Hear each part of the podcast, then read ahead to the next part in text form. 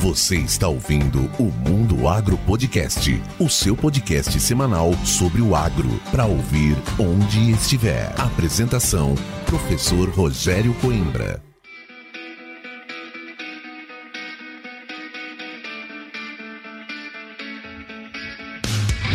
Começa agora mais um episódio do Mundo Agro Podcast, o seu podcast semanal sobre o agro para ouvir onde estiver e quando quiser. No episódio de hoje, eu, professor Rogério Coimbra, converso com o Eduardo Dalastra. Ele é CEO na Agrosol Sementes. Formado em Direito e Administração de Empresas e com MBA e mestrado em agronegócios pela FGV e pela Exalc USP, o Eduardo tem as suas raízes na agricultura e acompanhou a evolução desse setor, principalmente nos processos gerenciais voltados à produção de sementes de alta qualidade. E agora vamos chamar o Eduardo porque vale a pena conhecer essa história de sucesso.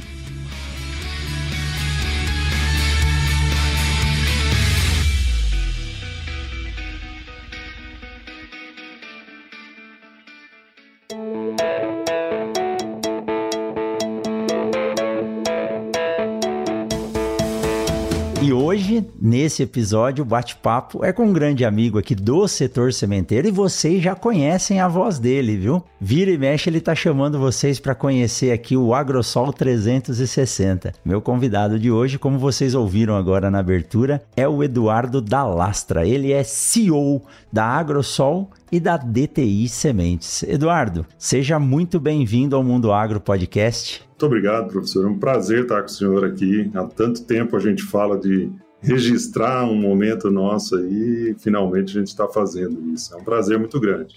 Parabéns pelo sucesso do podcast fico muito feliz de ter a honra de estar aqui hoje e com muita informação importante para trazer para quem está nos ouvindo. Só vou pedir uma coisa, tá? Se você me chamar de senhor novamente, eu vou ficar bravo. Eu sei que é por respeito, mas nós congregamos da mesma geração, viu, Eduardo? Pode ficar tranquilo. tá certo. Desculpa, vamos em frente então. Vou te chamar de Rogério então, vamos combinar aqui. É, claro, com certeza, com certeza, fique à vontade. Mas é isso aí. Em primeiro lugar, Eduardo, eu, eu tenho que agradecer, né? Agrosol, a DTI são duas grandes parceiras. A Agrosol foi a primeira empresa a acreditar no Mundo Agro Podcast. Desde lá do início, de comecinho de 2020, a Agrosol vem apoiando, então vocês podem ter certeza que muito desse caminho e dessa construção que é esse projeto, que é um projeto institucional, que tem a função de comunicar o agro fora daquela casinha que é falar só do agro para o agro. Então, hoje o Mundo Agro Podcast está aí é, em grandes capitais como São Paulo, Belo Horizonte, mais de 70 países. Então, a gente consegue levar essa informação num bate-papo descontraído, mas que realmente atinge a quem tem que atingir. E a Agrosol está firme nessa caminhada aí conosco. Então, eu tenho, em primeiro lugar, a agradecer. Que bom, eu fico feliz porque nós acreditamos muito nisso, viu, Rogério? A gente nós sempre tivemos esse viés de inovação, é um dos pilares nossos, e a gente sempre teve bastante ligado nas novas tecnologias, entre elas as novas formas de comunicação, né? E eu mesmo sou um, uma pessoa que acompanho muito aí, um telespectador, eu queria dizer, mas o, o YouTube não sei se é telespectador aí, mas é alguém que acompanha muito notícias, informação, conteúdo de forma geral é, no YouTube, por exemplo. E acho o podcast outra forma fantástica de comunicar. Acho que funciona muito também para o agro, mas como você disse, ele permeia o mundo, né? Isso que eu acho legal, porque pode ser encontrado mundo afora e naquele momento que você está na estrada, é, numa viagem de avião, o que seja, que você tem tempo de ter baixado antes ou tá ouvindo na hora, né, on the go ali, é, é muito legal ter essa oportunidade de acompanhar informações e ouvir pessoas diferentes. Né? Eu procuro ouvir, assim, coisas bastante diferentes, de fontes diferentes, então dá para beber de muitas fontes interessantes e achei muito legal tudo que você teve a iniciativa de fazer e está construindo de uma forma muito sólida e muito interessante mesmo. Parabéns. E nós acabamos de completar, Eduardo, três anos no ar, ininterruptamente aí toda segunda-feira. E o podcast é feito de vocês, nossos parceiros entrevistados, porque não adiantaria estar tá só eu falando desse lado de cá. Então, é assim, é um projeto que virou um filho, que dá tanto trabalho quanto, mas nos traz muitas alegrias. Então, eu fico feliz de poder bater um papo com vocês e conhecer pessoas como você, que tem uma experiência muito bacana, né, da parte empresarial, e é isso que nós vamos falar aqui hoje. Então, a Agrosol passou por alguns processos de evolução, né? Vocês são os fundadores dessa empresa, romperam barreiras, né? Saíram da daquela estrutura somente nacional. Hoje vocês têm aí uma parceria, uma associação que congrega aí outros países e é disso que eu quero conversar com você. Mas sempre para começar, Eduardo, eu gosto de pedir para que os nossos entrevistados contem um pouquinho da sua história, né? E no nosso briefing aqui, inclusive com a Talita, né, que é da área de comunicação, tá sempre nos ajudando. Ela falou: Olha, Rogério, é interessante perguntar para o Eduardo como foi o Eduardo do menino ao executivo, né? A posição de CEO de uma empresa é uma posição que ela requer um compromisso muito grande, né, Eduardo? Como é que foi essa, essa sua trajetória para chegar hoje nessa posição e com o gosto com que vocês fazem isso, né? Rogério, eu nasci, veja só, no Rio Grande do Sul apesar de ter crescido no Mato Grosso, nasci no Rio Grande do Sul, no município de Getúlio Vargas, no, no distrito do município que hoje é município de Estação. Então os nossos ouvintes aí gaúchos vão saber de onde eu estou falando. E lá daquele interior do Rio Grande do Sul, passando por Passo Fundo, vim com os meus pais para o Mato Grosso no início da década de 80. É interessante você falando aí sobre o que a gente fez, e eu estava refletindo que a evolução ela é um processo que está relacionado, acho que para quem não aprendeu ainda o suficiente a dor, né? Então é um processo que acaba sendo derivado de dores, de dificuldades, de agruras, mas que se você souber canalizar bem, transforma em crescimento, transforma em abundância. E meu pai veio buscando uma nova oportunidade, não foi daquelas pessoas que veio capitalizadas para o Mato Grosso e ele trouxe minha mãe e dois filhos pequenos, somos eu e uma irmã, e encarou o Mato Grosso numa época que nem sequer existia município de Campo Verde ainda. A região se chamava Posto Paraná, em referência ao, ao único empreendimento comercial que tinha na época, a única, a base que existia lá. E por conta de um amigo dele que tinha uma área de terras ali na região, ele acabou arrendando e ele e o meu tio Plínio, com muita coragem, então vieram esses dois desbravadores, eu, o Doni da Lastra e o Plínio da Lastra, que foram os caras que puxaram a frente na nossa família. E foram quem fundaram a Agrosol. Hoje você falou também Agrosol, DTI, a gente faz uma confusão um pouco com isso. A DTI Sementes SA é a razão social presente da empresa, que é fruto de uma sigla palavras da Lastras, Tomazeles e Envivo. Ao longo dessa história, entrou no negócio de sementes e o Idôneo Plínio fundaram, então, a empresa e usaram essa marca Agrosol para as sementes todas que chegamos a trabalhar já no passado com sementes de arroz, sorgo, feijão guandu, com um pouco de cada coisa, além do carro-chefe que sempre foi a soja. Aí, oito anos depois da fundação, teve a entrada da família Tomazelli, e oito anos depois da entrada da família Tomazelli, a vinda do grupo em vivo. Eu, nessa trajetória, sempre acompanhei bastante de perto, eu, eu admirava muito o trabalho deles e toda a dedicação. É bem verdade que sentia muito a falta do meu pai mais próximo, porque ele, apesar das distâncias serem curtas, a, a locomoção não era tão fácil. Né? Então, até ter estrada asfaltada entre Jaciara, que foi o primeiro município que nós moramos aqui, depois Cuiabá, é, para Campo Verde, não foi tão simples essa locomoção. Então, eles iam é, normalmente na segunda-feira, retornavam no fim da semana, quando era época de plantio, colheita, então mais intensivamente ficavam lá, passavam tempo. A gente ia algumas vezes mas já tinha melhorado muito daquela distância toda que era quando ainda estávamos no Rio Grande do Sul e eles fizeram a primeira ou segunda safra, que eu acho que fizeram uma ou duas safras antes de nós nos mudarmos para cá. Já tinha sido uma evolução grande, a gente estava mais perto, mas sempre tive essa curiosidade.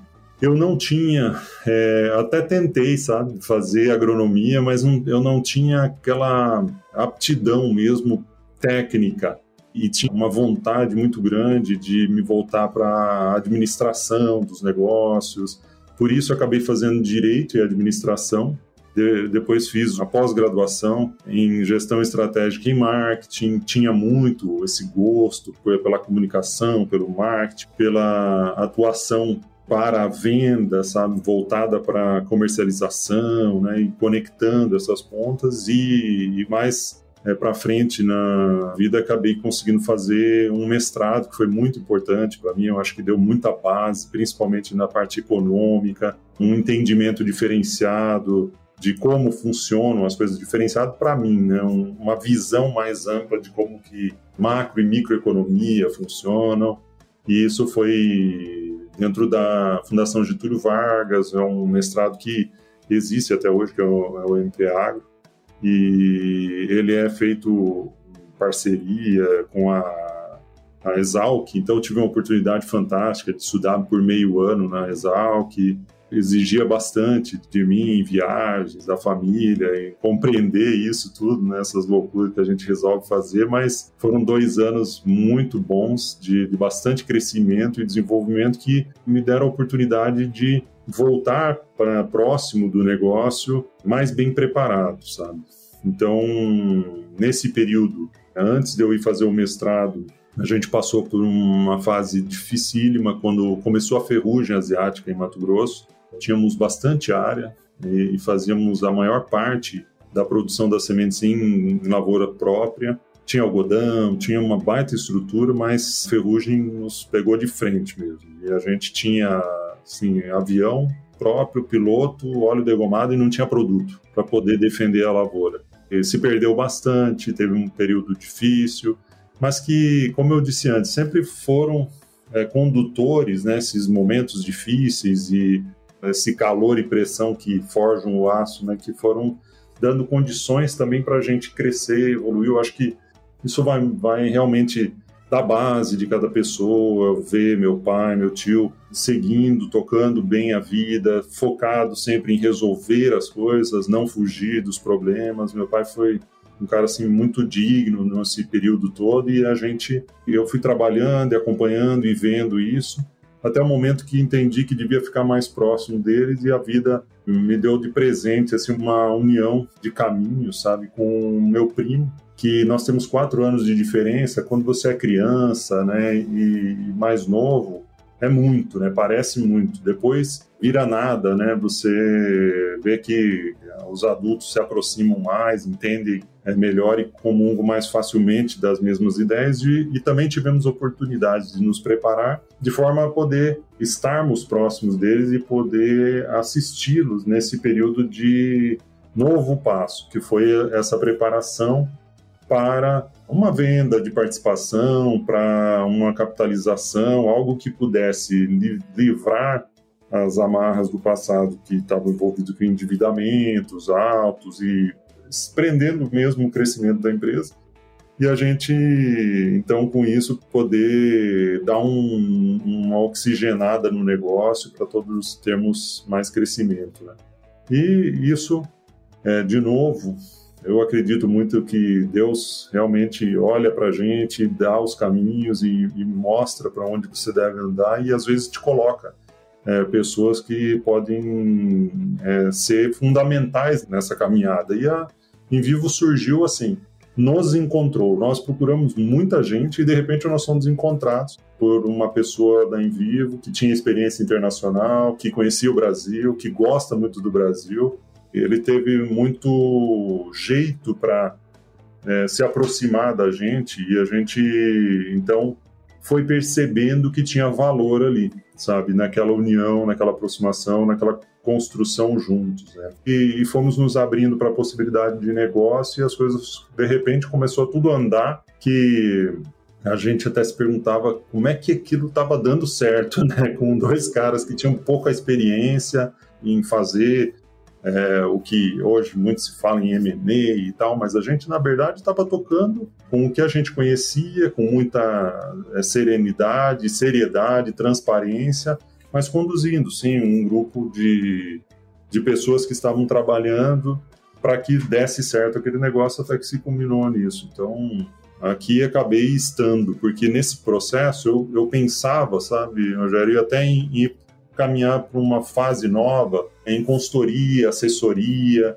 A gente até estava já eh, vislumbrando um, um novo é, mandato com um grupo que estava sendo assediado por um fundo e de repente na reta final é, foi calhando de eu participar do negócio e a Envivo achou que era importante, eu tinha participado da construção do plano de negócios, estava sendo o principal interlocutor com eles. É, eles tinham experiência que eu não tinha daquele ponto para frente, né? Que era ia ter a necessidade de integração muito grande e de colocar essas culturas diferentes para conversar. Então foi interessante. Eu acabei, acho que sendo um instrumento nisso, sabe?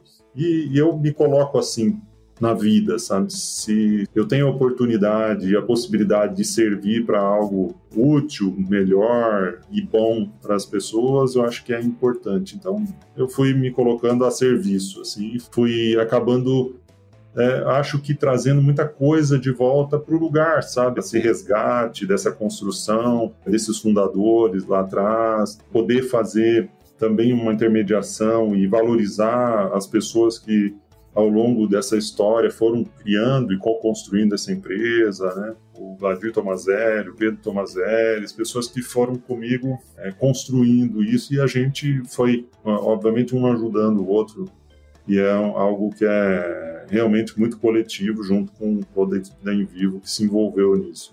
Quando a gente diz que sozinho a gente pode ir mais rápido, mas junto a gente pode ir mais longe, tá aí o resultado disso, né, Eduardo? Ah, é, é sim, sem dúvida. E eu acho que a união das energias, ela tem um momento que ela está predestinada para aquilo, né? Mas, Eduardo, quem está nos ouvindo não conhece uh, muito bem algumas coisas primeiro lugar, o que, que é em vivo? Nos conte, né? O que, que é em vivo e como que ela chegou, né, até vocês e o que, que fez isso dar tão certo como a gente está vendo hoje. Olha, em vivo, ela surge como uma união de cooperativas logo depois da Segunda Guerra Mundial, porque, obviamente, naquela terra arrasada, né, depois da guerra, até as cooperativas que tinham sido criadas para unir pessoas, né, unir produtores, e, e, assim se fortalecer estavam enfraquecidas, então surgiram as uniões de cooperativas. E a União em Vivo é a maior união de cooperativas até hoje na França.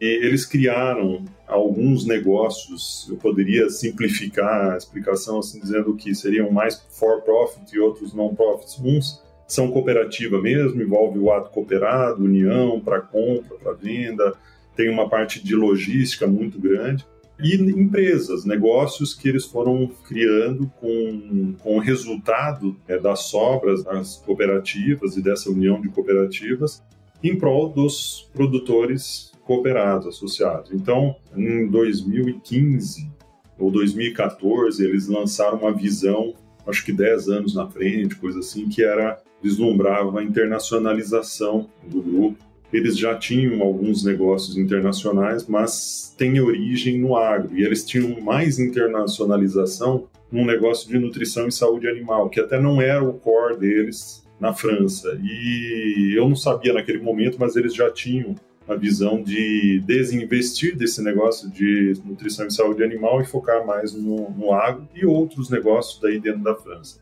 E nessa busca por essa internacionalização, eles vieram para o Brasil e entre os verticais que eles tinham para trabalhar, eles tinham a produção de sementes. A Sementes de France é uma empresa bastante grande na França, tem um mercado enorme na, de semente de trigo e fazem um, um trabalho fantástico na seleção de materiais. Hoje, inclusive, os obtentores levam os materiais para serem testados na rede de teste deles para que possa se ter conhecimento né, de como aqueles materiais vão é, se expressar em cada região, porque eles têm estrutura na França toda.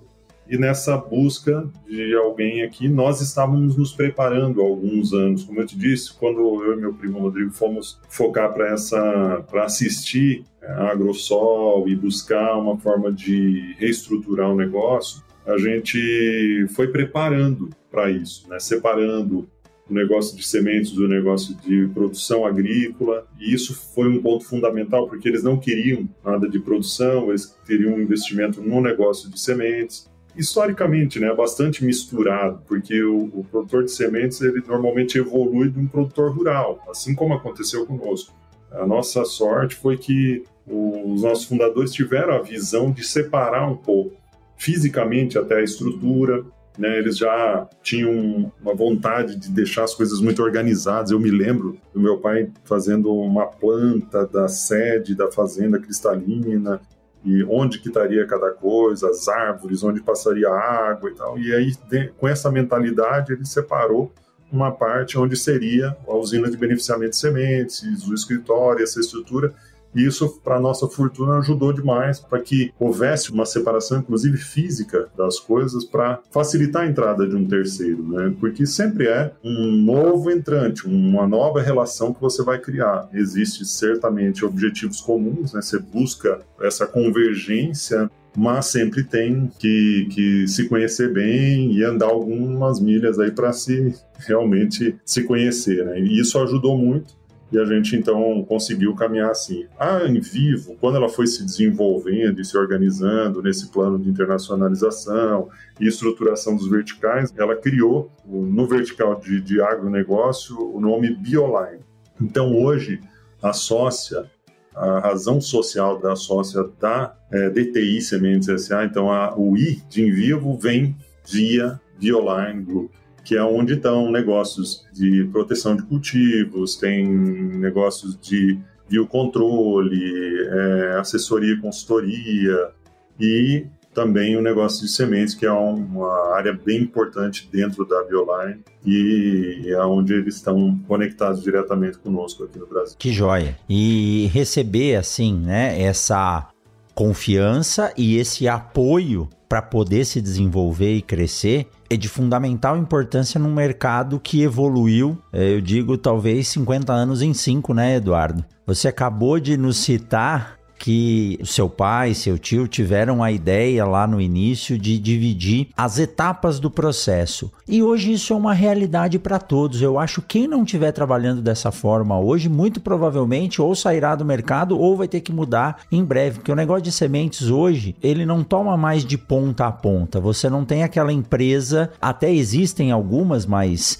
é, que tem toda a sua área de produção e passa pela parte de agregação de valor, né, que são as, as UBS, onde a gente separa realmente o que é semente, e a parte comercial. Então hoje eu consigo ver três setores bem distintos e que isso elevam muito o nível de profissionalização pela própria exigência do produtor, né? É verdade, é verdade. Sim, até conversando esses dias atrás com colegas e fazíamos uma viagem juntos e eu, eu comentava que eu acredito que, mesmo sendo do mesmo proprietário, os dois negócios, a produção e o beneficiamento de sementes, então a lavoura e a indústria, é interessante separar, é saudável separar, porque você consegue enxergar o resultado de cada etapa, sabe? E uma etapa não vai subsidiar a outra. É muito comum, de novo, não tenho conhecimentos técnicos aprofundados, mas sabemos que uma semente, por exemplo, que de uma área mais arenosa, ela naturalmente vai ter uma fitossanidade melhor.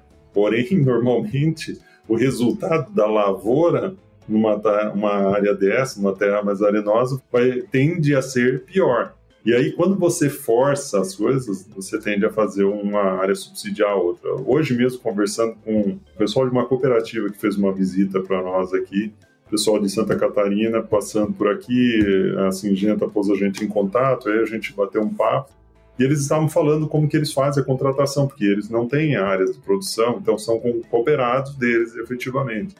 E que eles têm uma elasticidade grande em termos de prêmios sobre a produção, porque eles precisam, às vezes, de um ciclo que não é o ciclo mais adaptado à região. E você vê, quando você tem as coisas separadas, é muito mais fácil de se fazer e entender até isso. É natural, é óbvio. Ah, se tem um, um ciclo que não está adaptado, vai produzir mesmo menos, então o produtor tem que fazer a conta lá e ele vai, se eu pago tanto a mais, aí pode se tornar interessante para ele, senão não. E se você está com tudo no mesmo balaio ali, você não consegue separar claramente e acaba gerando ineficiência. Né? E no negócio de sementes, né, Eduardo, eu falo, talvez com, não com tanto conhecimento técnico como você citou aí que a gente tem que ter, mas falo por gosto mesmo, né? Eu gosto bastante da a qualidade das sementes é algo que me fascina, né? Então estudar, ler sobre isso e vale a pena ressaltar aqui que embora a gente rode o Brasil conversando, eu não sei mais do que ninguém, talvez eu tenha mais oportunidade de poder gastar mais tempo estudando somente isso, né? Né? Mas quando se fala. Juntou bastante conhecimento, juntou.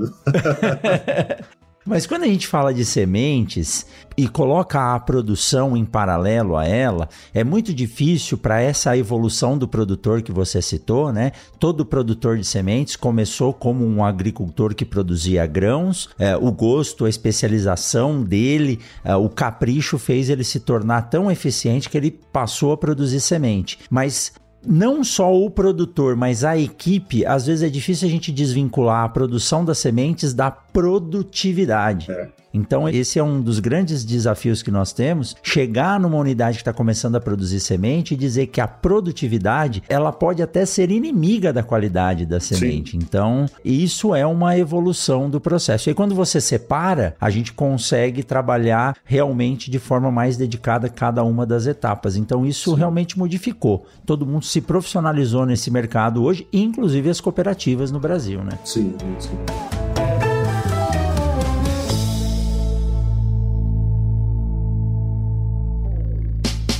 Siga o Mundo Agro Podcast nas redes sociais: Instagram, Facebook e Twitter. Arroba Mundo Agro Podcast.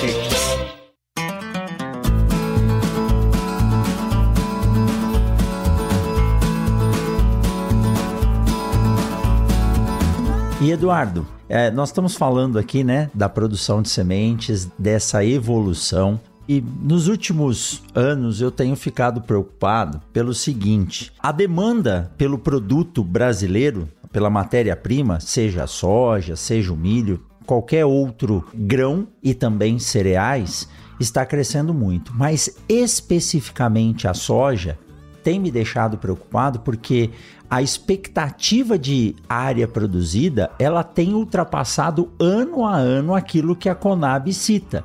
Ontem eu estava lendo o último relatório e a expectativa que era de 42 e alguma coisa milhões de hectares plantados no Brasil, lá no encontro no Ensoja nós vimos um relatório de uma empresa de pesquisa que já dizia 43 e agora nós estamos em 43,4 milhões de hectares plantados. E a gente sabe da necessidade de se produzir semente com padrão para atender essa área. E o que, que é esse mercado de sementes no Brasil hoje? Ainda é uma grande oportunidade de negócio? O que, que a gente precisa fazer para poder atender essa grande demanda aí que nós estamos vendo e considerando que a gente não atende toda essa área com semente propriamente dita, né? Mas eu tenho visto assim bastante euforia com relação a todos esses números e e a gente só ouve de todo mundo que está crescendo, aumentando, investindo para é, fazer mais, mais e mais.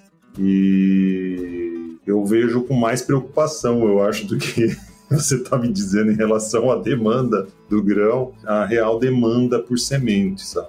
Eu acho que a gente tem uma série de desafios aí. Você separou muito bem esses três segmentos, os três setores aí, da produção, da industrialização e da comercialização. Eu acho que essa fase comercialização ela ainda está se desenvolvendo, sabe? Acho que ainda tem muita coisa que pode melhorar. Acho que a gente tem visto assim, às vezes até a régua de qualidade dá uma oscilada mas principalmente a parte da valorização do produto.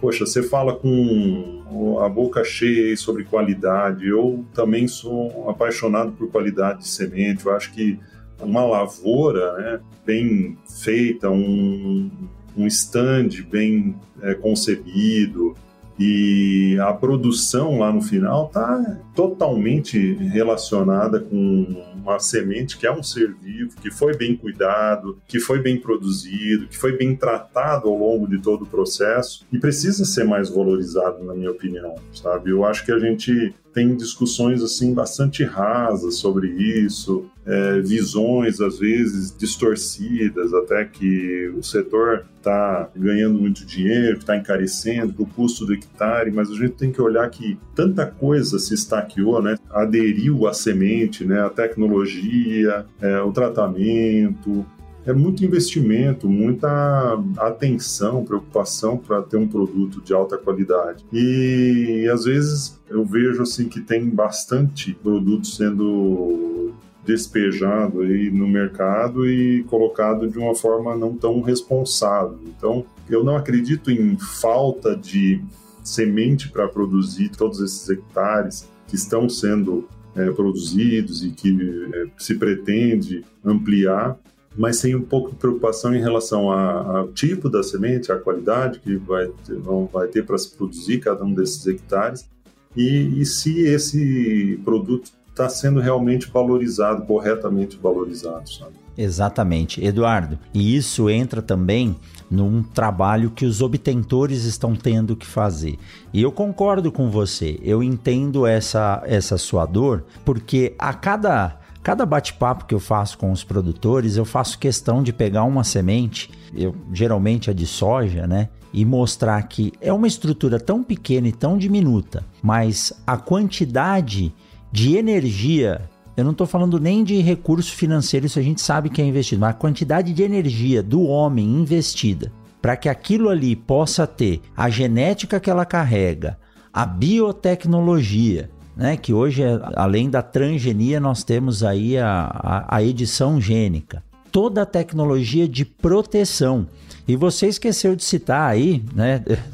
não, não, não, estou lhe criticando, mas é o que eu gosto e vocês é, são especialistas nisso também. A logística, o transporte, né? Hoje vocês trabalham aí com centros de distribuição e isso tem o seu custo. E o produtor, no frigir dos ovos, né? O próprio custo de preservar essa semente, né? Porque depois da ferrugem, eu te comentei lá atrás que a gente foi marcado pela ferrugem na, na história da minha família dentro do agro, mas também a ferrugem marcou a semente, a soja, né, como um todo, a cultura da soja no cerrado, porque fez com que se buscasse encurtar o ciclo, que se buscasse expor por menos tempo essa planta às situações climáticas com alta umidade e tudo mais, mas ao mesmo tempo fez com que houvesse a oportunidade de entrar uma segunda safra grande de milho, de algodão, mas que se colhesse uma semente muito mais cedo. Né? E a gente tem que preservar essa vida por um período ainda mais longo. Então, precisou de muito investimento, sim, para armazenar essa vida num local com temperatura e umidade correto, adequado e monitorado, para que ela chegue na hora de ser levada ao solo de novo e fazer uma lavoura, ela esteja com todo o potencial, né? Exato. Então, todo esse recurso que é trabalhado em cima da semente, ele tem um valor. E esse valor, eu digo que ele é um patrimônio que o produtor adquire. E quando se coloca na mesa de negociação, que é essa parte que você citou da comercialização, muitas vezes o produtor ele olha o preço e não olha o valor que aquilo traz a ele. E aí anos difíceis como nós passamos, e esse ano também está sendo um ano desafiador, o produtor acaba vendo a importância de ter uma semente que tenha resiliência. E a resiliência na semente está diretamente ligada a vigor e à germinação. É uma semente que ela aguenta um período mais longo sem água suficiente ou temperaturas variando muito. E então esse investimento que eu digo que é patrimônio, eu não gosto de chamar de semente de insumo. Insumo são as outras coisas, a semente é um patrimônio, é uma tecnologia que o produtor traz para a propriedade rural. Então, deixe cada um fazer o que sabe. produtor ele tem direito, por lei, de fazer a sua semente, mas por outro lado, quando a gente roda esse Brasil vendo a quantidade de equipamentos, tecnologias, o que tem se investido para que se traga excelência naquele pacote tecnológico que está indo até o produtor, é muito difícil ele conseguir fazer aquilo sozinho. E aí nós entramos num problema sério que está ligado à segurança alimentar, mas também à segurança do patrimônio do produtor, porque uma safra que ele deixa de investir no patrimônio chamado semente para tentar fazer a sua semente, que na maioria das vezes acaba virando um grão, ele coloca em risco todo o patrimônio próprio dele. Aí eu falo de patrimônio capital, né? Isso para mim, Eduardo, é uma questão cultural e de comunicação. Eu vejo muito a importância desse trabalho que a gente faz de rodar o Brasil levando essa informação tentar mostrar para o produtor que isso que ele usa como semente não é gasto, isso é um investimento que dá retorno e também segurança para ele, né? É, sem querer puxar a brasa pro meu assado aqui, eu concordo integralmente com isso e até quero ressaltar que esse modelo de negócio que eu comentei que a nossa empresa tem, ele leva a ter zero de incentivo de aproveitamento de qualquer campo que esteja mais ou menos. Não estou nem pensando num campo ruim, mas um campo que tenha sido mais ou menos. Como o investimento não é da empresa, na produção daquela lavoura, são riscos que estão em lugares separados, então é pertence ao produtor lá, ao proprietário da lavoura, quem está conduzindo aquela lavoura, ele já sabe que o, o, negócio dele é a produção da lavoura de soja e se ele consegue que ela seja aproveitada para semente, ele vai ter um prêmio por isso e isso vai repercutir diretamente com o momento de produtividade. No fim, na última linha é isso mas nós temos a discricionalidade por escolha ou rejeição dos campos. E nós temos zero de incentivo para trazer um campo ruim. Um campo que sofreu com chuvas no, no, final de ciclo, por exemplo, que teve uma infestação de percevejo lá atrás, ou qualquer coisa que possa prejudicar o desempenho dessa semente lá na frente, quando ela for ser plantada, é descartado. Então, simplesmente. Por mais que tenha demanda, por mais que o mercado esteja exigindo aquele material, não vale a pena, né? Sim, não interessa. A gente tem um comprometimento tamanho com qualidade que nós escolhemos as brigas. E uma briga, uma dor de cabeça que a gente não quer ter é a dor de cabeça de ter um problema numa lavoura de um cliente nosso. Então a gente já age de uma forma muito clara, muito bem definida e homogênea entre nós é que nós não fazemos isso. Então a gente não traz um produto, por maior que seja a demanda, por melhor que seja a situação, mesmo que tenha que ir ao mercado e, e, e adquirir de um terceiro, buscar o produto porque o nosso cliente assim deseja, é, é, melhor e aí a gente garantir que seja um produto de qualidade, trazer para o nosso cliente para que ele tenha sucesso na lavoura dele, do que nós fazermos um produto que não esteja muito bom ou que a gente tenha o mínimo risco de ter que descartar esse produto ao longo do ciclo de vida dele conosco, que é lá desde o momento que ele vem para a nossa UBS até o momento que a gente tem a lavoura implantada no cliente.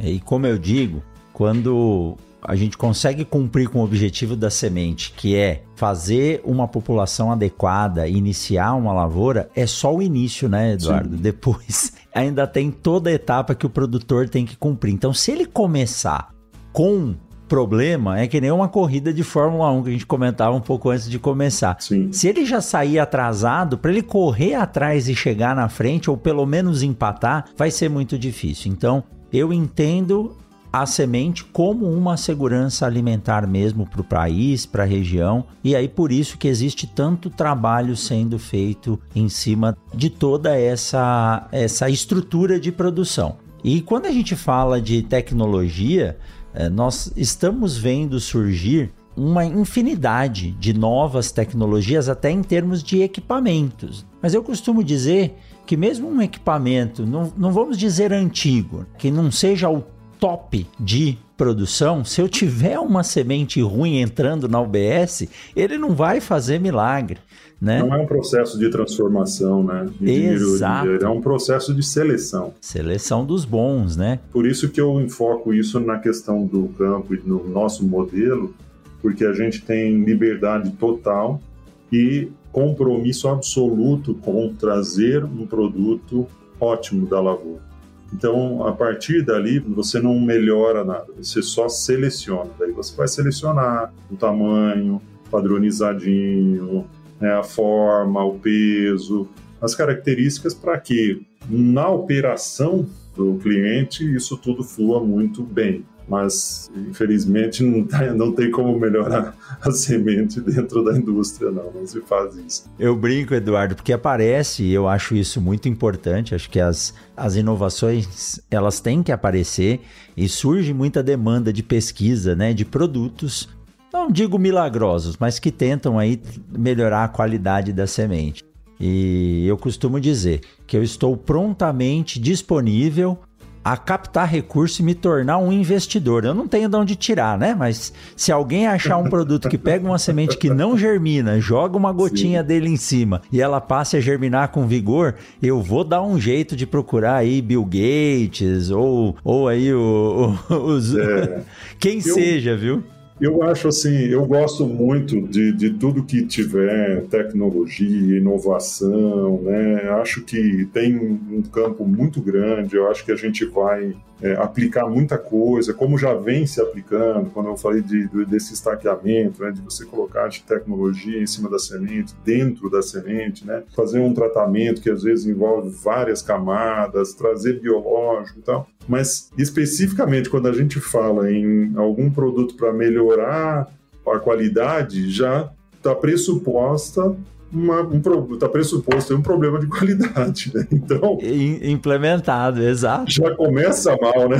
Então é exatamente. Eu acho que a gente tem que, que pensar um pouco diferente. Acho que a proteção da semente, de novo, como esse patrimônio, como esse investimento que está muito bem colocado por você, é, eu acho que cada vez mais a gente tem que proteger, tem que buscar preservar, porque como realmente é só o começo, às vezes um plantio pode estar sujeito a uma intempérie, ou seja ela de excesso de chuva ou falta de chuva, alguma praga, alguma coisa que possa se aproximar daquela joia que você acabou de pôr no solo. Então, o máximo que puder proteger, melhor. Mas toda vez que vem essa história, parece, falando então em Fórmula 1, a gente pegar um carro meia boca e falar assim, não, agora com esse combustível, com essa coisa que vai dar uma melhorada. Mas se precisa melhorar, é porque já não tá bom, né? É, o que a gente precisa, é, eu, eu brinco em relação à aviação, é da aviônica, né? Toda a tecnologia que tá junto e os agregadores estão cada vez mais eficientes, né? Que é o que ajuda a proteger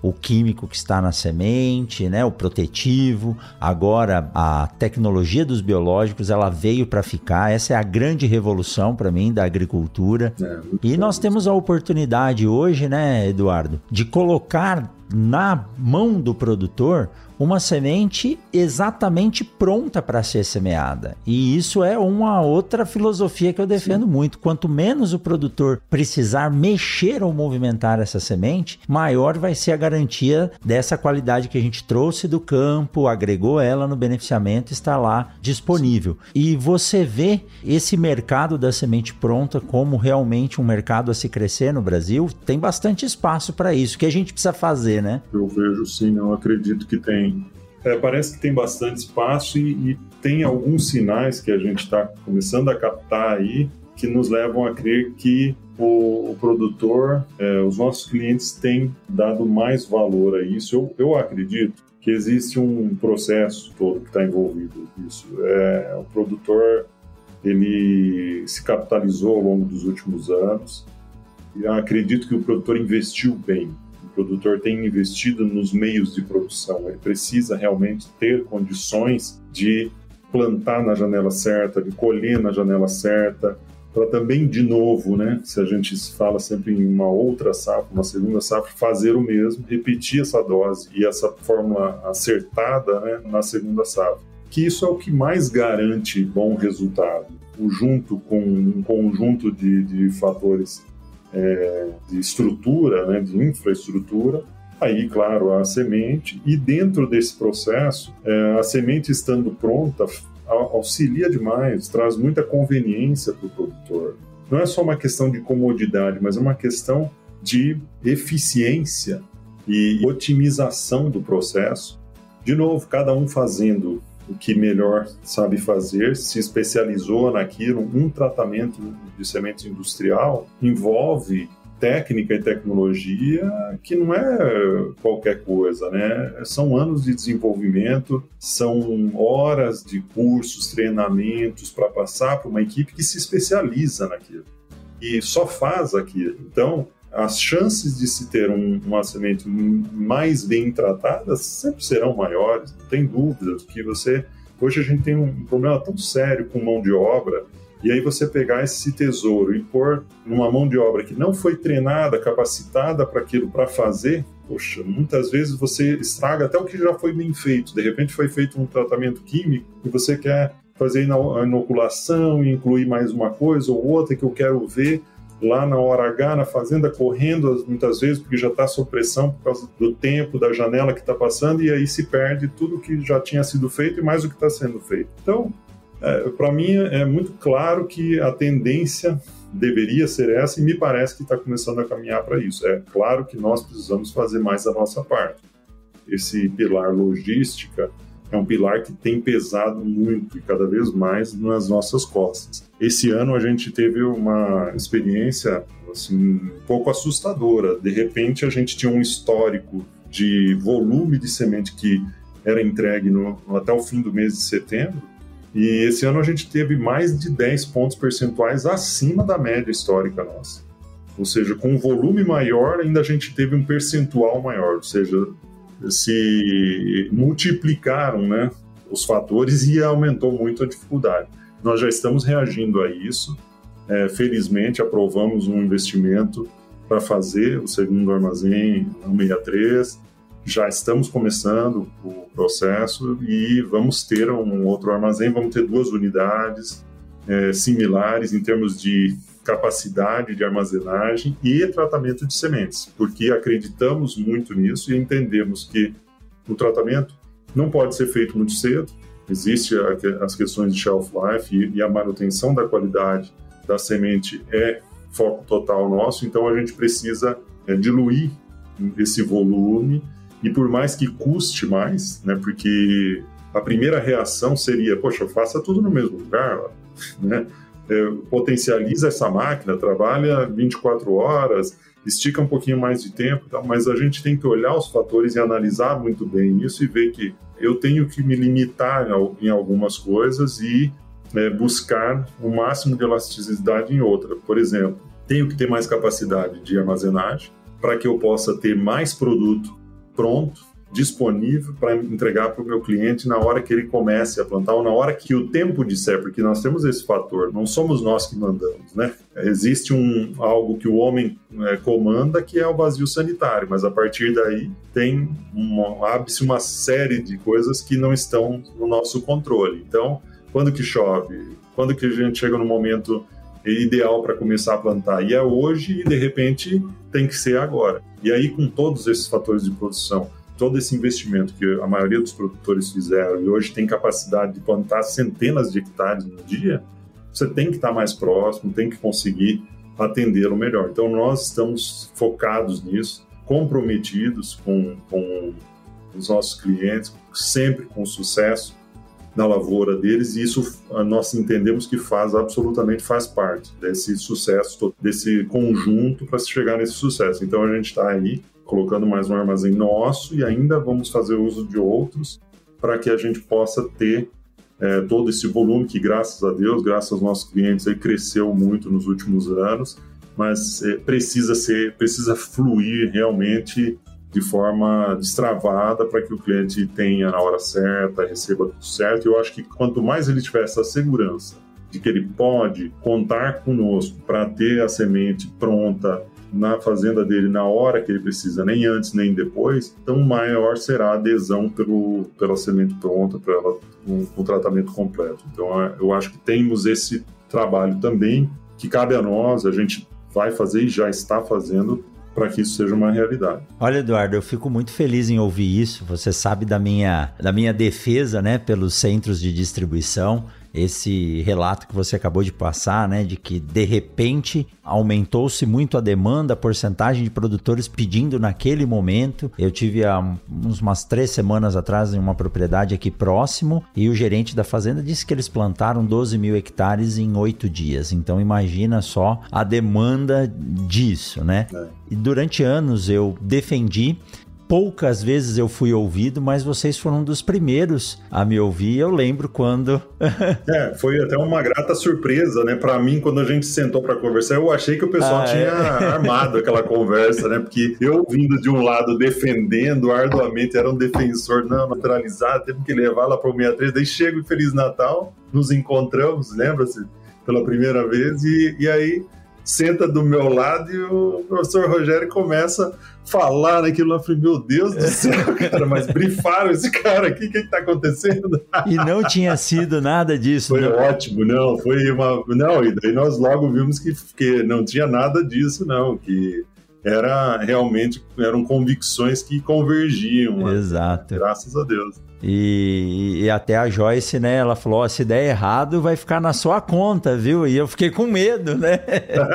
Isso. E foi um dos primeiros centros de distribuição, né? O Seed Place 163. E eu fiquei muito feliz quando vocês me disseram: olha, nós vamos Isso. concretizar esse pensamento de evolução e eu acompanho os meninos aqui da 163 e, e até digo, né? É, ele funcionou muito bem ele funcionou muito bem, porque tem produtor que conseguiu buscar Sim. a semente no final do dia e plantar no dia seguinte. Então, quando eu digo que uma distância de 24, é 48 horas é o que tem que ser cumprido para que a gente possa fazer isso, do produtor pedir a semente e tê-la disponível e escalonar esse recebimento para não precisar colocar né, essa preciosidade que é a nossa semente, a exposição num ambiente não adequado não adequado lá na fazenda, então deu certo. E eu fico muito feliz de saber que os processos estão evoluindo. Existe, é lógico, um investimento a mais para que a gente possa transportar essa semente de forma antecipada. O produtor está começando a entender a importância disso Sim. e que isso vale mais realmente porque ele tem à disposição na porta da casa dele ali, e saber que está saindo aí mais uma unidade do Seed Place 163. Então, quanto mais a gente conseguir antecipar os nossos problemas, porque eles vão existir, basta saber como lidar com ele, melhor Sim. vai ser a nossa homeostase aí nesse período tão delicado que é a expedição, é, né? Verdade. Bom, Eduardo, eu eu gosto muito de conversar é. e ouvir as novidades e eu ia lhe perguntar na sequência o que que nós temos aí de spoiler, né? O que que a gente espera aí para o futuro, o que que a Agrosol tem para trazer. A primeira informação você já deu aí, né? Já veio um grande. E eu gosto de, de, de, deixar a turma na saia justa aqui, né? Perguntar sem brifar. Então, o primeiro é que está saindo mais um mais um CD, Sim. né? E aí eu quero saber o que mais você ah, tem para nos contar. Tem sim. mais novidade vindo aí?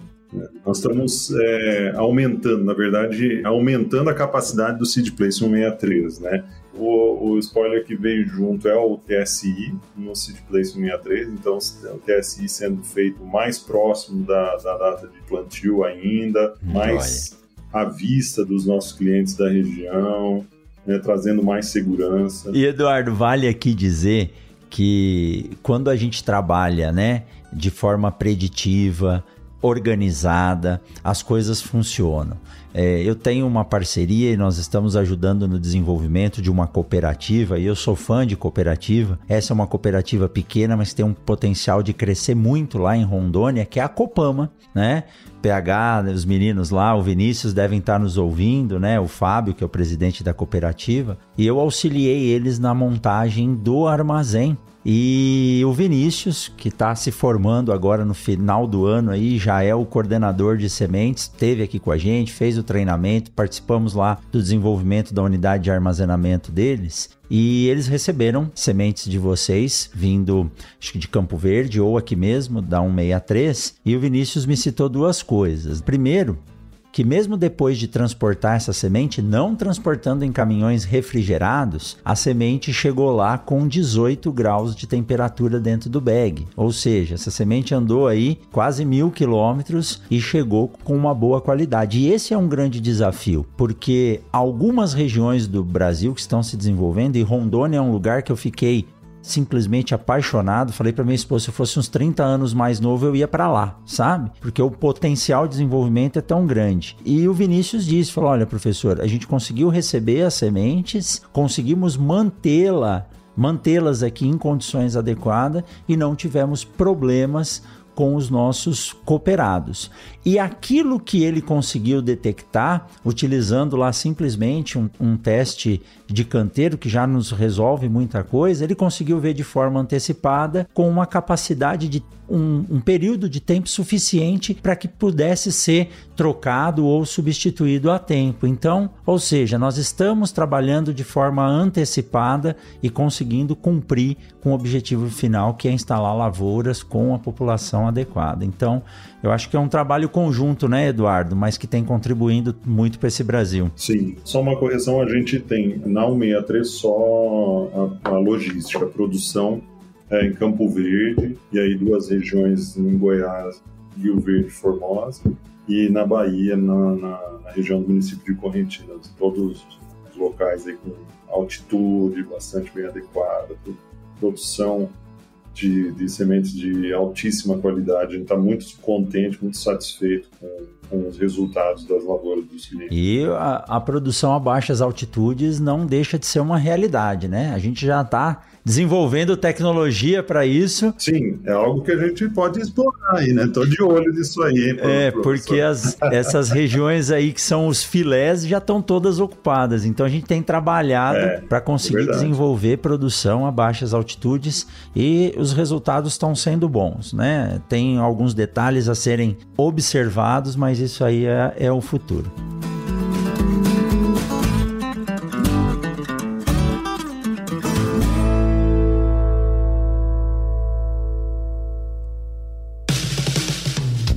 Mundo Agro Podcast faz parte da Rede Agrocast, a primeira e maior rede de podcasts do agro do Brasil. Acesse www.redeagrocast.com.br.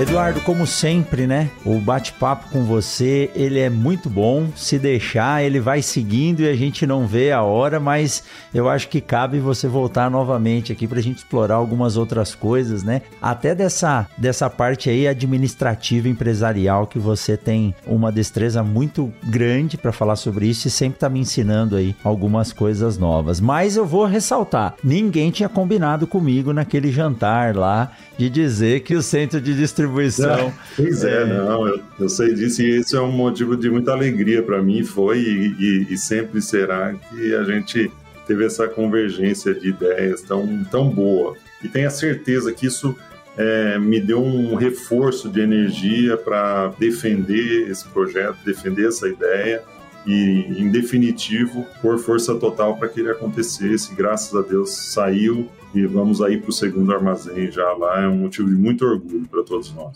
Muito bom, muito bom. E quem quiser conhecer, né, Eduardo, passando pela 163 aqui, ele fica entre Sorriso e Lucas do Rio Verde, é isso, né? É, logo na saída do município de Lucas, sentido a Sorriso, antes da primaverinha ali. E sentido norte, ele vai estar do lado esquerdo, sul do lado direito, inclusive é, pare lá e veja ao lado do, do Seed Place, vai ter um outdoor quando estiver pronto, mas tem uma inovação. Nós estamos fazendo uma área de vitrine de autoatendimento. Então, um pouquinho de ideias que a gente foi trazendo de algumas viagens aí pelo mundo. A gente tem internet ali, então o produtor, o cliente, o interessado que quiser parar para ver os materiais. Nós temos diversos materiais, mais de 25 materiais que estarão em exposição lá, e vai ter um QR Code para poder acessar a internet.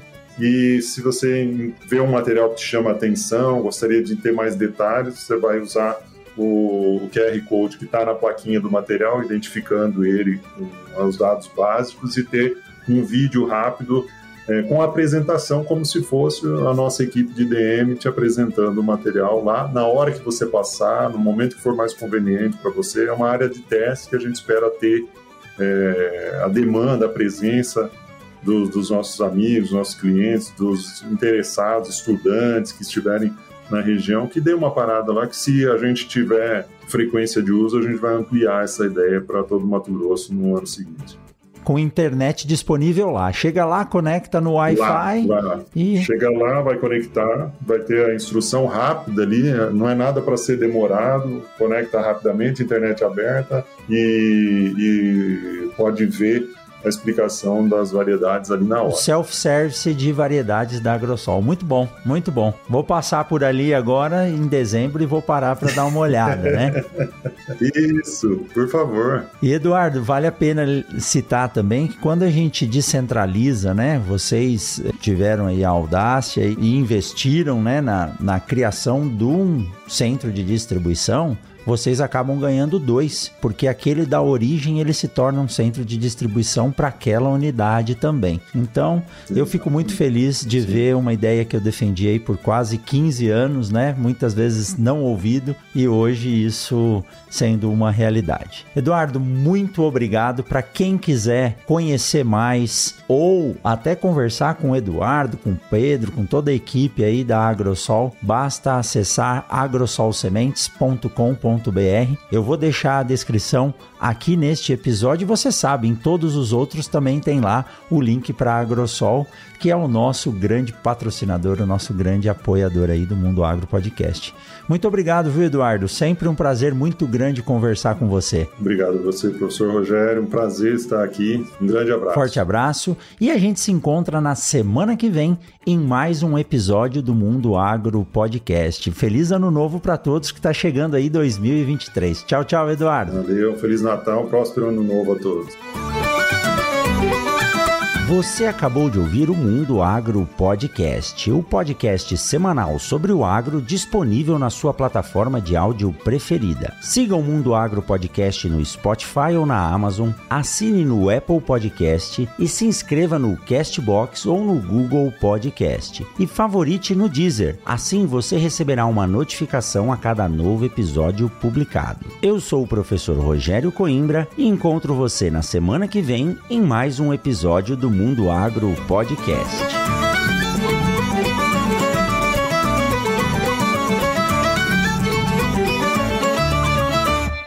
Você ouviu o Mundo Agro Podcast. Informações, novidades e muito mais. Esse episódio do Mundo Agro Podcast foi um oferecimento da Momesso. Momesso, excelência no tratamento de sementes do on-farm ao industrial. Olá, meu nome é Thiago e eu sou o editor desse podcast. Para saber mais sobre o meu trabalho é muito fácil. Acesse o site ediçãoondemand.com.br ou segue lá no Instagram, arroba. Até o próximo podcast.